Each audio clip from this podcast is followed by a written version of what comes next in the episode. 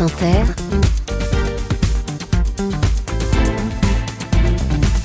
le 7-10. Eléa, ce matin, vous recevez un immense champion. Et quel champion Oui, effectivement, vous êtes tout simplement l'athlète français le plus médaillé aux Jeux Olympiques. Cinq fois champion olympique de biathlon, 13 fois champion du monde. Bonjour Martin Fourcade. Bonjour. C'est pas mal comme introduction. hein. C'est bien. Merci d'être avec nous ce matin. Euh, vous êtes la- l'artiste français, l'artiste français, voyez le bug, le, le sportif français le plus euh, médaillé de tous les JO. Euh, mais si vous étiez un acteur et si vous étiez un défaut, vous seriez qui Vous seriez quoi? On va commencer par l'acteur. Euh, J'aime beaucoup Jean Dujardin, donc je pense que je serai Jean Dujardin. Et, euh, et un défaut, euh, le lâcher prise. Euh, J'ai beaucoup de mal à, à lâcher prise, donc euh, Vous êtes tout le temps sous contrôle. ouais, trop. Hmm. Est-ce que, comme dans le blues du businessman Martin Fourcade, vous auriez voulu être un artiste? Non.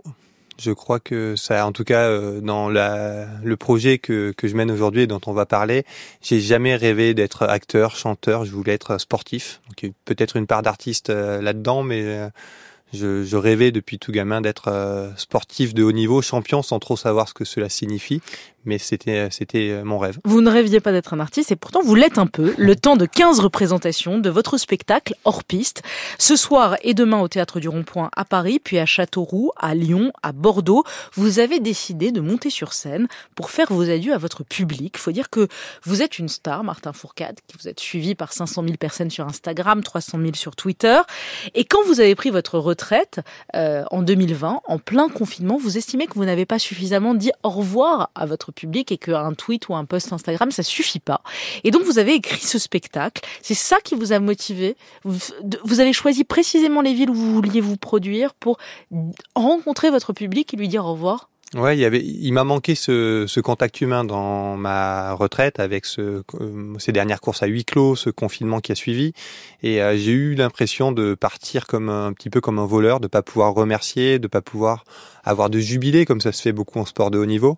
Et donc euh, ce spectacle, il a été construit avant tout pour à mon tour aller vers les gens, aller les remercier, continuer à échanger, continuer à parler de biathlon, et puis continuer aussi à parler de de sujets beaucoup plus transversaux parce que je parle beaucoup de moi dans ce spectacle, mais Ouais. c'est aussi pour aborder des thématiques qui sont beaucoup plus larges. Mais là où c'est cocasse, c'est que vous avez choisi le théâtre. Votre femme vous dit, quand vous lui, dites je vais faire un spectacle, vous dit tu n'y penses pas quand même. Mais pourquoi? Mais pourquoi? Mais tu n'as jamais foutu les pieds dans un théâtre. Elle vous dit, ce qui est vrai, vous n'aviez jamais vu une pièce de théâtre de votre vie et vous décidez d'aller sur scène. Ouais, c'est euh, c'était bizarre. C'était bizarre, mais c'était euh, aussi voilà, j'étais euh, assez étrangement sur ce projet pétri de doutes et de certitudes en même temps. Euh, pétri de doutes parce que je suis pas acteur, parce que je sais pas si je suis capable de le faire, parce que forcément il y a une notion de stress où on se dit bah, à quoi ça va ressembler, comment est-ce que je vais être capable de retenir un texte pendant pendant plus d'une heure tout seul sur scène, et puis pétri de certitude parce que j'avais on va dire, la- comme je disais, déjà ce besoin euh, de, Oui, de pouvoir dire au revoir, et puis aussi ce, cette, euh, cette certitude que ce que je pouvais avoir à raconter à travers les, on va dire, les choses qui ont marqué ma carrière, qui m'ont marqué, pouvait intéresser au-delà du cercle des fans de biathlon. Mais là, vous n'avez pas le trac, par exemple, ce soir, vous montez sur scène, le théâtre du Rond-Point, c'est un grand théâtre.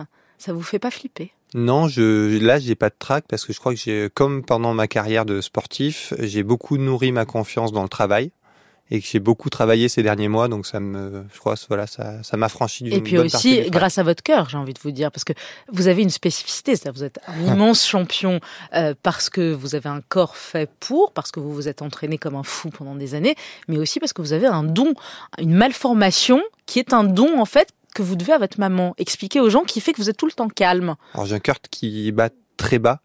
Donc j'ai euh, à 24 pulsations par minute au repos, donc c'est vrai que c'est euh, Alors que nous, notre cœur, il bat à combien? 60 pulsations? 80 Ouais, pour un- une personne sportive, ça peut descendre à peu près jusqu'à 40, mais la, la moyenne c'est plutôt vers 50-60. Ouais. Donc Moi, oui, c'est- 80 alors. Et donc ça, ça vous permet d'être calme? Ça me permet peut-être de, de gérer un petit peu plus mes, mes émotions. Alors ce spectacle, à la fois tendre et plein d'autodérision, vous déconstruisez un peu le mythe du grand sportif parfait. Parfait, vous parlez de vos doutes, de vos fragilités, des sacrifices familiaux, parce qu'au fond, pour être un grand champion, c'est ce qu'on comprend, il faut être un peu, voire beaucoup, égoïste. Ça fait partie du, euh, du jeu et c'était l'idée de ce spectacle de pas non plus être comme dans tous les documentaires qu'on voit sur les Mm. sportifs. euh, un petit peu, géographique. voilà, idolâtrer, se créer sa propre légende, parce qu'aujourd'hui, ce que je raconte, euh, euh, je suis, il y a personne pour me répondre sur scène, hein, donc je peux raconter ce que je veux.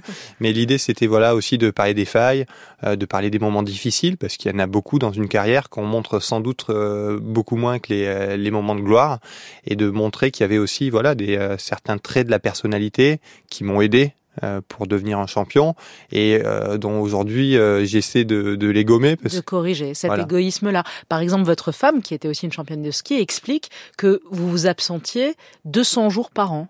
Alors, ma femme va être très flattée de devenir championne de ski euh, grâce Elle à n'est vous. pas championne de ski. mais oui, il y a, il y a beaucoup de Elle n'est pas déplacements. bonne en ski. Alors euh, si, c'est une bonne skieuse, mais elle n'a jamais été championne. mais euh, mais euh, mais oui, elle euh, quoi 200 220 jours de déplacement sur euh, sur sur l'année, donc c'est sûr que quand sur la fin de carrière on a des enfants, c'est aussi euh, voilà des, des choses qui euh, qui pèsent dans la balance. Son, accouche- son accouchement de votre deuxième fille, vous êtes arrivé juste, juste, juste. Voilà, c'est des euh, des et assez euh, assez euh, irrationnellement. Je crois que si ce pari était à refaire, je referais la même chose en sachant que louper l'accouchement des enfants, de mes enfants aurait été un déchirement pour moi. Mais à ce moment-là, j'étais euh, drivé par quelque chose qui faisait que je ne pouvais pas sacrifier une course. Ouais. Drivé par quelque chose qui fait qu'on ce qui compte par-dessus tout, c'est la gagne. Et c'est ce qu'on a, on en arrive au plus touchant de votre spectacle, c'est votre relation avec votre frère, Simon, de 4 ans votre aîné. Euh, il était le grand champion de la famille jusqu'à ce que vous commenciez à gagner. Le spectacle commence sur cette scène qui est déchirante. On est à Vancouver en 2010, vous avez 21 ans et vous venez de gagner votre premier podium olympique, vous êtes médaillé d'argent, vous montez sur le podium et vous cherchez dans le public le regard de votre frère, de votre modèle, celui qui vous a donné envie de faire du biathlon, qui concourait à la même course que vous. Et là, quand vous le trouvez, eh bien, vous le trouvez en pleurs, derrière votre père qui tenait le drapeau de la France. Pourquoi il pleurait? Bah, il pleurait euh, de larmes de jalousie, euh, forcément, mais aussi euh, de de son propre échec. C'est des larmes de plein de sentiments qui sont mêlés parce que dans ses pleurs, il y a aussi beaucoup de fierté, même s'il n'arrive pas à l'exprimer à ce moment-là. Il y a voilà, c'est moi j'ai jamais vu mon frère comme un, un adversaire. J'étais le petit, j'ai toujours j'ai grandi dans ses dans ses traces. Euh, je suis euh, arrivé aux Jeux Olympiques de Vancouver de 2010 en outsider, là où il était le favori, et donc euh, forcément pour moi j'avais on va dire le, le rôle facile. Euh, et lui, il se fait battre par son petit frère pour la première fois de sa vie euh, sur la course olympique. Mm. Lui euh, fait une contre-performance et son petit frère il amène une médaille. Donc euh, Donc oui, c'est tous ces sentiments humains sentiments qui, qui passent, la rage, la colère, la tristesse, la jalousie, comme vous dites. Vous dites, ça devait être le plus beau jour de ma vie, c'est assurément le plus compliqué. Je n'ai qu'une envie, c'est de descendre de ce podium et de prendre mon grand frère dans les bras. Ce moment exact, ce podium-là, nous mettrons des années à nous en remettre, des années pour nous retrouver. Après ça, votre relation va être longtemps chaotique, heurtée avec votre frère. Oui, forcément, ça, ça, ça laisse des traces. Alors, il n'y a jamais eu de. Moi, je lui en ai jamais voulu parce que je comprenais ce qui. Je, je pouvais me mettre à sa place.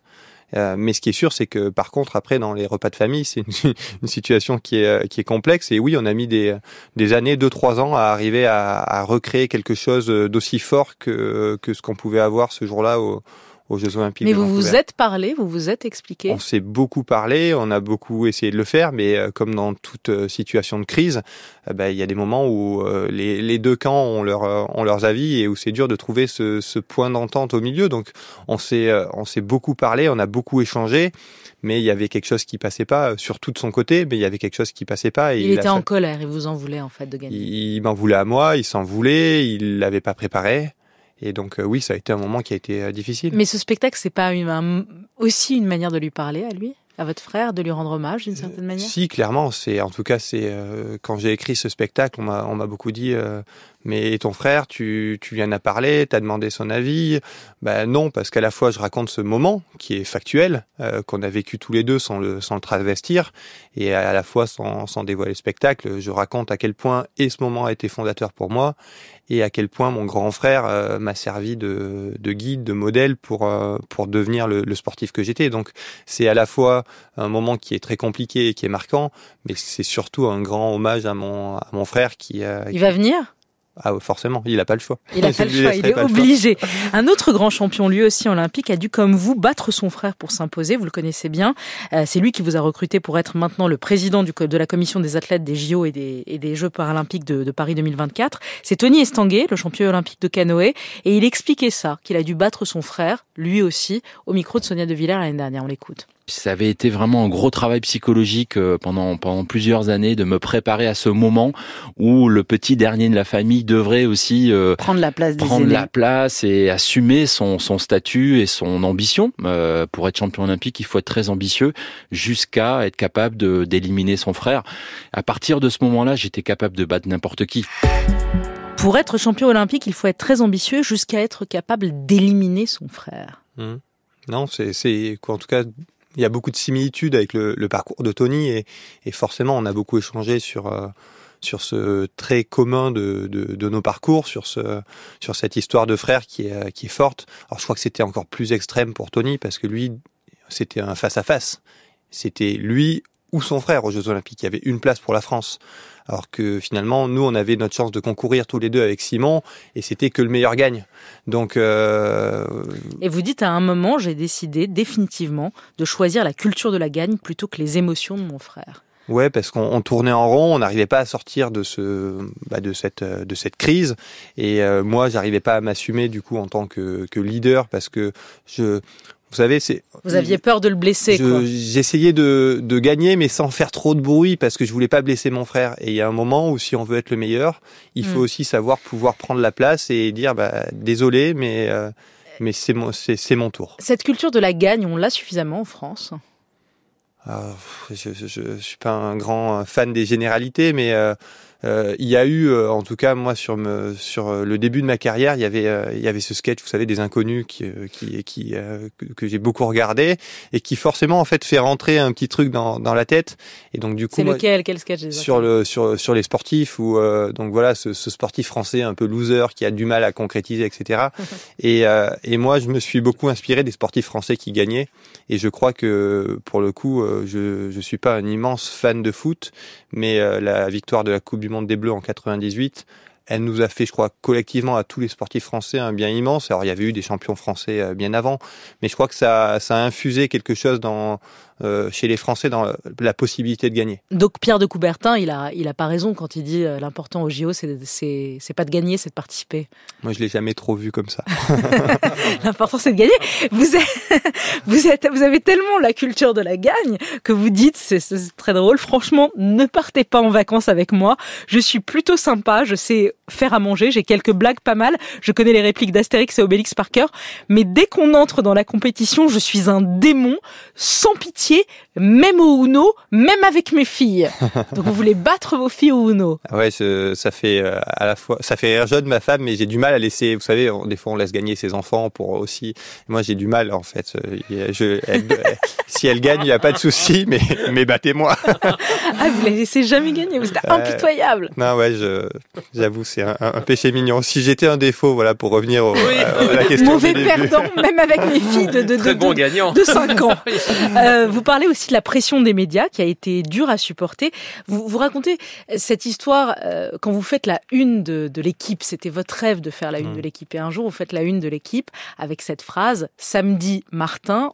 Toute la France attend que Martin Fourcade gagne. Et c'était le matin de ma course. Et le matin. Voilà, et l'après-midi, euh, ben vous perdez. Et l'après-midi, je perds. Donc oui, il y, a, y a, eu une grosse pression. En fait, ça m'a, ça m'a renvoyé quelque chose euh, à moi-même, une grosse tension que j'avais peut-être pas assez euh, pas assez appréhendé. Et et oui l'attente médiatique c'est quelque chose. Il faut euh, s'y préparer. Je pensais m'y être préparé mais cette une m'a renvoyé peut-être à des démons intérieurs. Et oui cette course c'est une une énorme désillusion dans ma carrière parce que parce que j'aurais dû la gagner. Elle était euh, elle était faite pour moi. Et là c'est à cause de l'équipe en fait c'est ça? Non je...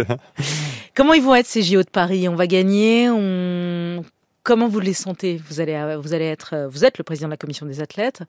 Euh, comment vous allez gérer tout ça? Moi, je suis hyper optimiste. J'ai vu, euh, en tout cas, le- l'engouement qu'a pu susciter la, Coupe du Monde de rugby il y, a, quelques semaines en France, où on voit que voilà, dès qu'il y a quelque chose qui se crée au- autour d'une équipe, euh, ben il y a, ça réveille une émotion en nous et ça apporte quelque chose qui, dans les, on va dire, dans le climat actuel, est, est vraiment nécessaire. Alors oui, il y aura des polémiques jusqu'au début des jeux parce que c'est le, le jeu euh, de, mais à la fois mé- médiatique, mais je, je suis persuadé qu'une fois que la compétition va commencer, il va y avoir une, une, vraie, euh, une vraie émulation autour de cette équipe de France. Euh, il y a beaucoup de questions qui me sont posées et qui sont posées sur est-ce que les Français vont gagner? Alors Bah je oui. suis pas devin. Euh, ce qui est sûr, c'est que je pense qu'il y a, Il y a la pression d'Emmanuel Macron aussi.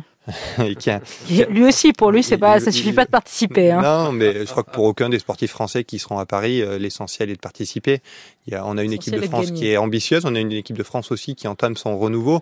On a des athlètes euh, qui, euh, qui émergent, je vois, qui deviennent des stars dans, dans pas mal de sports. Et donc, euh, moi, je suis assez, je suis assez optimiste. Euh, question de fin. Les impromptus, vous répondez sans trop réfléchir. Un sportif, ça aime la lumière, Ça doit. La notoriété, être suivi par 500 000 personnes sur Insta, faire des selfies, vous aimez ça? Hmm, moyen. Dans 10 ans, vous serez où?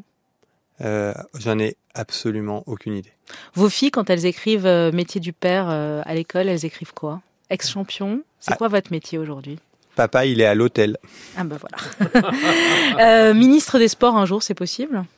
C'est possible, c'est pas un rêve de carrière. Mais vous aimeriez. Non, c'est possible, mais ce n'est pas un rêve de carrière. Hmm, Mais c'est C'est une possible. réponse de politique. Non, vous êtes déjà c'est très vraiment politique, hein, Martin politique. Fourcade. hein. Je- vous me demandez si c'est possible. Non mais j'ai je- déjà remarqué dans vos tweets, vous êtes très politique. Rugby ou foot? Rugby.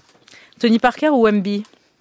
Euh, MB Wemby? Ah, le- Wemba Mania, pardon. Wemba Mania. Euh, Wemby. Federer ou Nadal? Euh, Nadal, forcément. Mbappé ou Zidane? Euh, Zidane. Votre drogue? Euh, le sport. Vos vices Euh, J'en ai pas beaucoup.